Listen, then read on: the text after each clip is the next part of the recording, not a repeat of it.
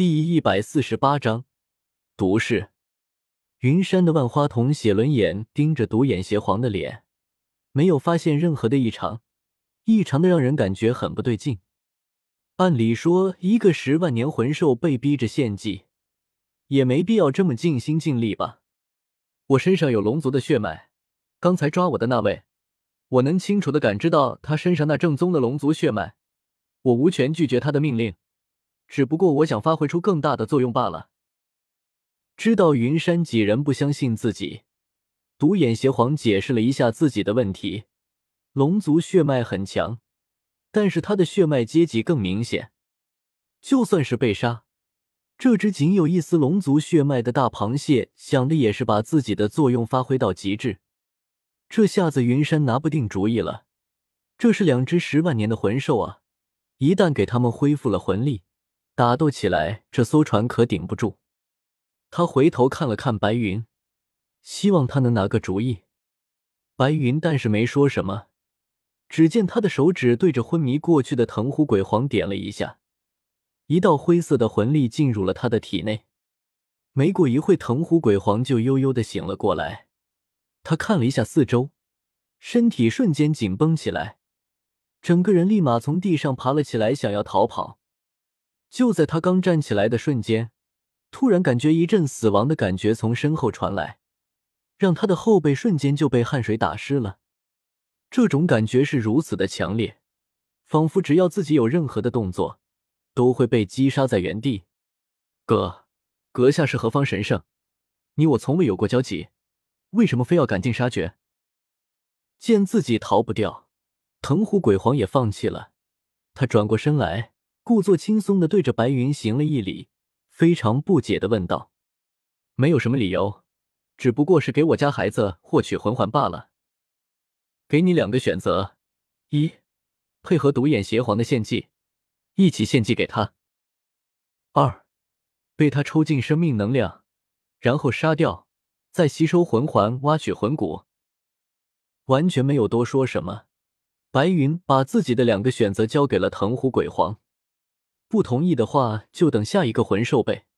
反正大海上的魂兽数不胜数，他们所查到的二十万年修为的魂兽就有几十个，大不了挨个抓。不同意，直接就杀兽取骨。对于这些海魂兽，他也没有任何好感。既然选择了投靠海神，那就要接受被屠戮的后果。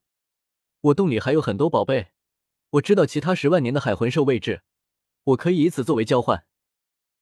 藤壶鬼皇的话还没说完，白云直接就一抬手，黑色绿色的魂力凝聚在手上，变成了类似于太极八卦一样的东西。选择痛苦的死去，还是死的痛快点？我可没有太多的耐心。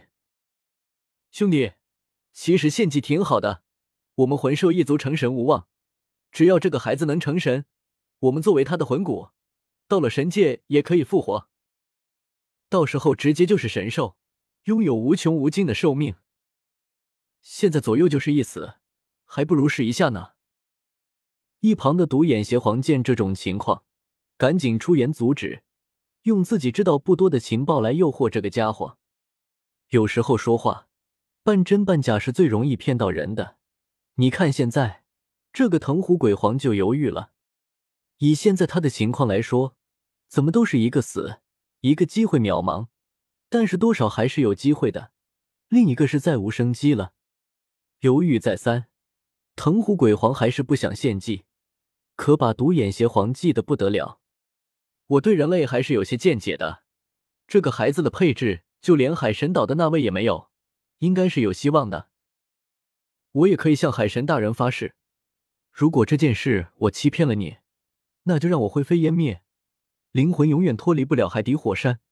这样用行了吧？见独眼邪皇都发下了如此毒誓，藤壶鬼皇也没有了后顾之忧。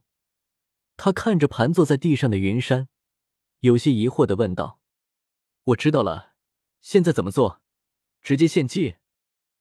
直接献祭就行。我们同时献祭，你放松心神，我操控你的魂力来补充这个孩子其他魂环的空缺。兄弟。”我的未来就交到你的手上了。见形势已经不可能出现任何的逆转了，藤壶鬼皇苦笑一声，一只手搭在云山的肩膀上，身上冒出深蓝色的魂力，开始献祭。见藤壶鬼皇开始了献祭，独眼邪皇的手搭在了云山的另外一个肩膀上。魂兽是不被神认可的种族，但是献祭确实被天地所保护的。八万年以上修为的魂兽才拥有献祭的能力。并且无视等级，百分百契合。云山写轮眼的第一个魂环和木盾的第一个魂环都是来自于十万年魂兽的献祭，这方面他有经验。不过这次和之前的献祭远远不同，之前是很舒服，没有任何压力，这次他却有一种被撑到的感觉。他的第二个魂环开始膨胀起来。从原本的暗淡的模样变得明亮起来，紧接着是第三个、第四个魂环也跟着亮了起来。调整呼吸，放轻松，用你的魂力引导我们的魂力进入你的第一个魂环。刚开始的时候可能会感觉很难受，一会就好了。见云山的表情有些痛苦，独眼邪皇赶紧出声提醒他，这种事情他也没有把握。只是很久之前去海神岛朝圣的时候，听当时的大祭司说的。因为海神岛曾经出过邪魂师入侵的事情，所以对于这方面的记录就比较多了。其中就有这个关于被邪魂师夺舍或者是偷魂环的记录。处理的方式有两种，第一个是魂兽献祭，用魂兽的庞大魂力给失去魂力的魂环充能。第二个就是神赐魂环，神赐魂环是传说中神明赐予的百分百契合，能强行附加在已经失去魂力的魂环上面。获得神赐魂环的方式他不清楚，只知道海神岛有，只不过海神岛不欢迎陆地魂师，这东西又不能强求，自己又要献祭给这个孩子，不如顺带着尝试一下。反正即便是不成功，也不会对这个孩子造成什么影响。不管怎么弄，天地秩序不会让这个孩子出现任何事情的。这就是献祭，受天地保护。至于刚才的毒是神马的，这次献祭之后直接就死了，也算是灰飞烟灭了吧。他的灵魂也会跟着献祭，根本就无法应验的好吧。